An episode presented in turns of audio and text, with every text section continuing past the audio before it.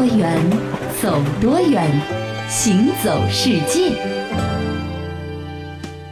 行走世界，大家好，我是一轮。各位好，我是贾云。都说啊，光鲜亮丽背后呢，总会有一些不为人知的事情。嗯啊，不管是人还是物呢，大都可以以此类推。哦，所以今天行走世界一开始呢，我们为大家来扒一扒那些国际大牌背后的故事。嗯，先来说一个大家最耳熟能详的，好吧？它是一个以前做手机，现在也做手机的品牌。嗯，可是最早它却不是做手机的，诺基亚。哎。那一八六五年的时候啊，采矿工程师弗雷德里克·爱德斯坦在芬兰西部的坦佩雷镇呢，创建了一家木材纸浆厂，以当地的树木呢作为原材料生产木浆和纸板。那三年后，到了一八六八年呢，这位创始人又在小镇的西边十五公里的地方，一个叫做诺基亚河的地方呢，建立了他的第二家工厂。那正是诺基亚河激发了他的创业灵感。于是啊，当一八七一年两家工厂合并的时候呢，诺基亚这个名称呢就正式诞生了。哎，不过后来啊，这伐木生意呢也是做不下去了，诺基亚呢就转行做到了化工领域，主要呢以生产橡胶为主。而且啊，诺基亚的这橡胶生意一直到今天其实还有哦，只不过呢，后来随着诺基亚在通讯行业的发家呢，估计是诺基亚的领导呢担心橡胶这档次啊和通讯比这低太多了哦，于是呢就把相关部门啊独立了出来，成立了一个专门的橡胶部门。嗯，Nokian Footwear，纯正的诺基亚原产优良血统，时尚，时尚，最时尚。实用，实用，特实用，你值得拥有，耶！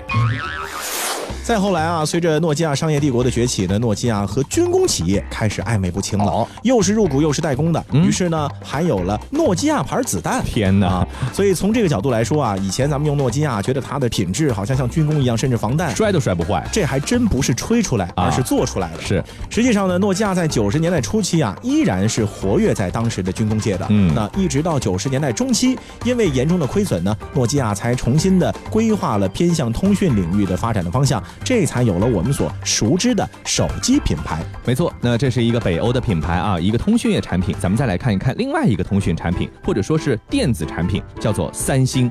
那三星的历史呢，说起来呢，虽然说没有诺基亚那么长，但是呢，也得追溯到一九三八年。当时啊，有一个叫做李秉哲的青年呢，给自己先定下了一个自我奋斗的小目标，在大邱创立了自己的公司，叫做株式会社三星商会。分析一下他公司的名字啊，你就会觉得很有意思。首先，以三星作为商会的名称呢，用的就特别的巧妙，也很有预见性。哎，为什么呢？因为星星啊，不用多说了，就知道它代表的是炙热的希望啊。一般我们向谁许愿啊？向星星许愿，对对不对？啊，三颗星星则是代表着更上一层楼。所谓三人成。众众目成森嘛，那这三颗星啊加在一起的话呢，那绝对是炙热的闪亮，热到什么程度呢？热到就是会爆炸啊！有些东西从诞生起，估计就注定和别人不太一样吧。嗯。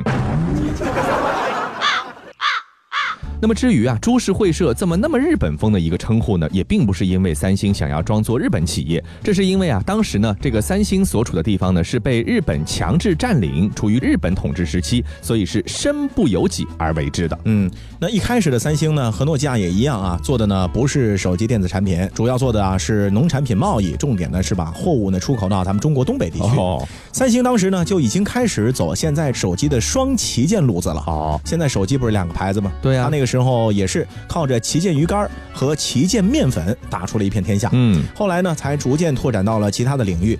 那在五六十年代的时候呢，已经出现了三星保险。后来呢，再渐渐的涉足到电子产品，才造就了今天的消费数码巨头三星电子。是的，不过这三星呢，也并不是说我立一个就得废一个啊。它所涉足的这个领域呢，其实是多如牛毛。毛除了电子产品和老本行鱼竿和面粉双旗舰之外呢，还有像这个三星酒店。三星服装、三星广告、三星石化、三星化工、三星证券等等，连这个世界最高的迪拜塔呢，都是三星建筑来承建的。这难怪啊，在韩国其实盛传着一个非常有意思的段子。哎，你知道韩国人的一生有哪些东西是无法避开的吗？哦，我就知道我的一生无法避开韩国的电视剧和综艺节目。谁问你你的一生了？我问的是韩国人的一生。你觉得有哪些东西是他们无法避开的？嗯，让我想想啊，呃，泡菜啊，泡菜肯定有，还有，呃啊，还有烧酒，还有什么？嗯。难道还有外科医生？什么乱七八糟的！来听一听正确答案。屋里很多人的一生有三样东西无法避开：税收、死亡，还有三星思密达。哦。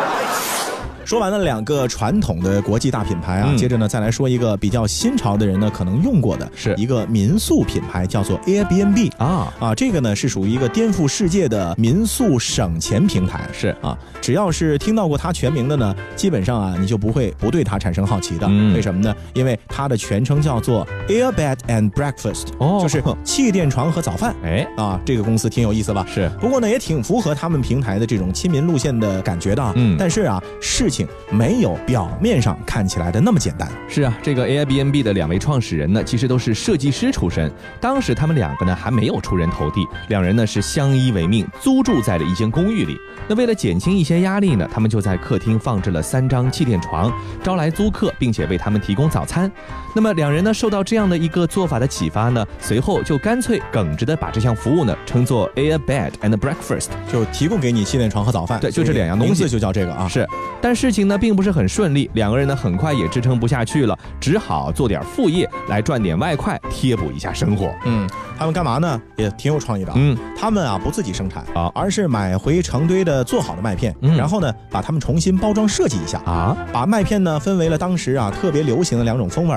一个呢叫奥巴马味儿，还有一个呢叫麦凯恩味儿，重新的出炉。是。啊，很多人知道的话都应该能够了解，那是在美国大选时期啊，对对对，就几年前的事情。是。结果呢，呃，因为当时的美国人啊还是更喜欢奥巴马味儿的麦片，所以呢那个麦片呢就卖出了一千多盒，嗯，让他们小赚了一笔。是的，而直到大选结束啊，麦凯恩味的麦片呢也没卖完，嗯，怎么办呢？他们只好自己内部解决，哦，所以他们吃了好几个月才吃完的啊，那就是靠着卖这个麦片所挣得的几万块美金的外快啊，嗯，他们的。公司呢撑过了最困难的时期，是拿到了初期的投资，才能够逐渐的发展成为今天麦片界租房做的最好的互联网企业。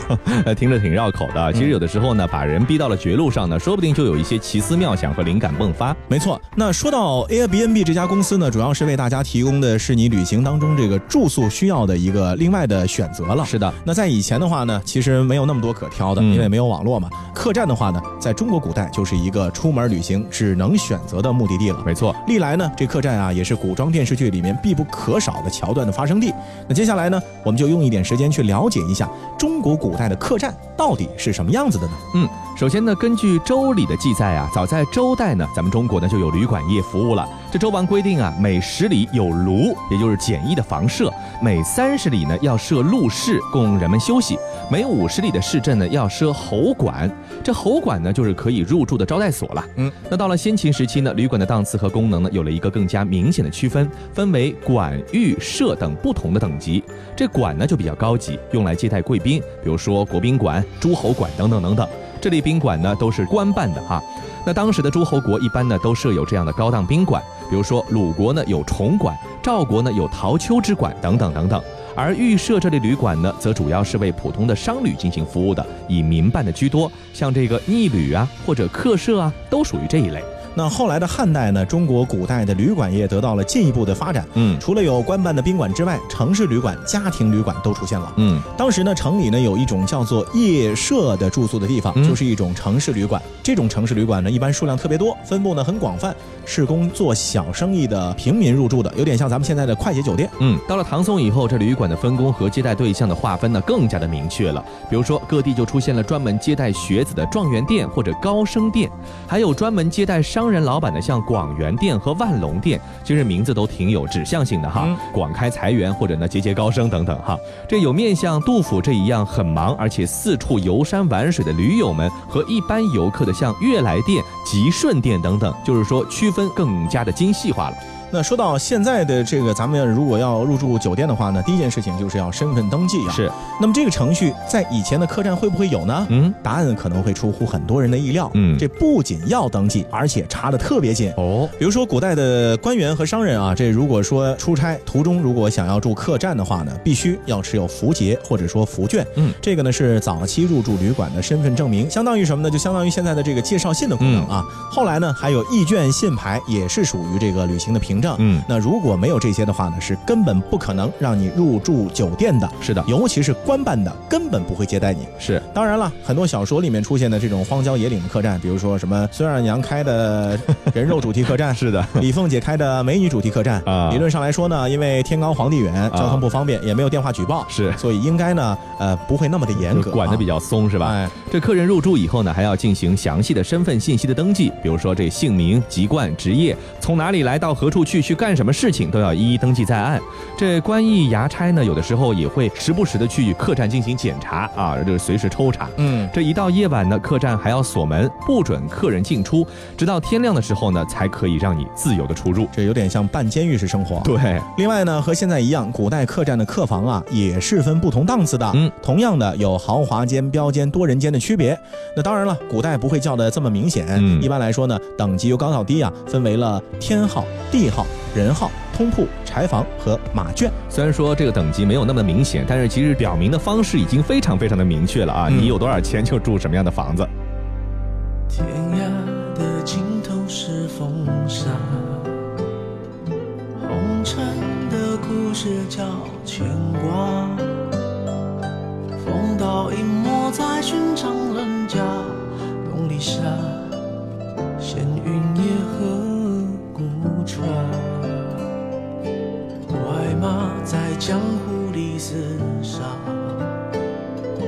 无非是命根里放不下。心中有江山的人，岂能快意潇洒？我只求与你共华发。剑出鞘，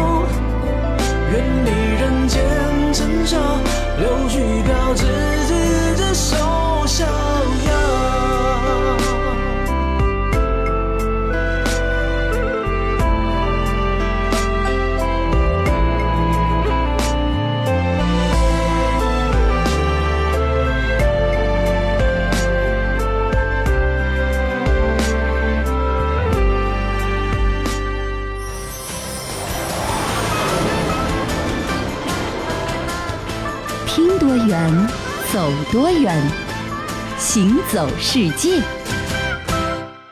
欢迎继续回到《行走世界》，大家好，我是一轮，各位好，我是贾云。咱们前面说到了出去旅行的话呢，一般呢现在都要住酒店啊。是啊，但是呢，我觉得住酒店啊，订了机票呢，只是把一个非常复杂的手续办完了。嗯，关键问题啊，你还没有解决，就是你呢，其实还得去了解一下当地的风俗民情，不然的话呢，小则出洋相，大则啊却把得。有一种冷叫做你妈觉得你冷，还有一种冷啊，就叫你以为芬兰很冷，这什么意思啊？如果你去问一百个芬兰人芬兰冷不冷，估计有九十九个都会回答啊，一点都不冷啊，冷什么呢？还有一个光着膀子刚刚从冬泳上岸，赶在身上的水珠结冰之前把它们擦干的大叔，会一脸无辜的反问：冷，冷是什么意思啊？啊啊！所以说，如果说你去芬兰旅游啊，千万别提冷这个字。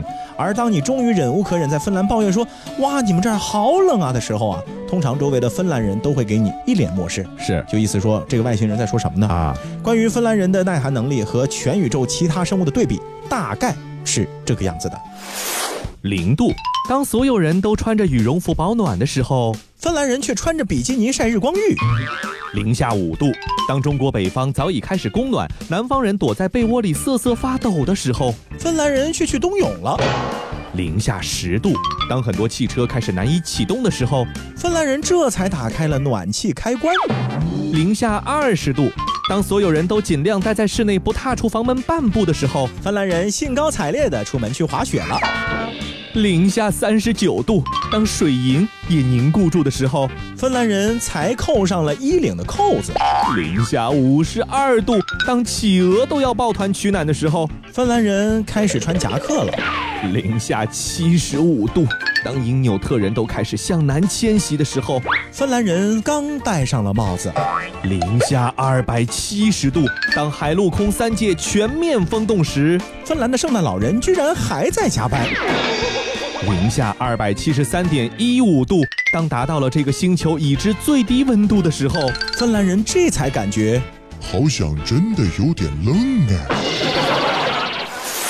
好吧，段子说到这儿啊，接下来呢来说一说严谨的地理学。嗯，芬兰呢是处在这个高纬度的地区啊，比如说芬兰首都的赫尔辛基是处在北纬六十度，是全世界纬度最高的首都之一了。嗯，那比咱们中国黑龙江的漠河，也就是中国纬度最高的县的纬度还要高八度。哦，但是啊，就像其他的西北欧国家一样，芬兰呢受益于北大西洋的暖流，所以说气候呢其实比地球上其他地方同纬度地区呢要温暖一些。是的，比如说隔壁的俄罗斯就比它冷很多。没错。另外呢，虽然说地处北欧，但是芬兰啊，也不是说一年到头全部都是冰天雪地的。嗯，毕竟还没到北极呢嘛。是啊，四季呢还是很分明的，只不过呢是冬季稍微长那么几个月，夏季呢稍微短那么几个月。那因为冬季的芬兰啊，空气呢是清新干爽，室内呢也都有供暖，所以说体感其实没有想象中那么冷，比潮湿难受、冻到骨子里那种湿冷呢，其实要舒服很多。是啊，和咱们中国的南方人到了北方，北方人到了南方那种感觉差不多啊。嗯，那其实是什么东西在作怪呢？是气温低和体感冷的两回事情，给我们带来了这么大的一个差距。其实气温低呢是一个物理的范畴，冷呢是一个心理的范畴。芬兰人不觉得冷呢，是因为他们压根儿呢从内心啊是不惧怕寒冷的。蒸完桑拿，立即跳进冰海冰湖上凿出的冰洞里去游泳，这完全是标标准准的芬兰冬季休闲项目。嗯，假如说啊你还没有做好体验冬泳的准备呢，不妨可以先尝试滨海漂浮的乐趣。比如说，你可以乘坐破冰船前往冰封的海域，身穿特制的防水保暖服，漂浮在冰海里呢。这个时候你就一点儿也不会觉得冷了。嗯，冬季的时候，芬兰人民呢还喜欢赤身裸体在雪地里打滚，绝对是对你在南方的艳阳里大雪纷飞，我在北方的寒夜里四季如春的实力演绎了。你在南方的艳阳里。大雪纷飞，我在北方的寒夜里四季如春。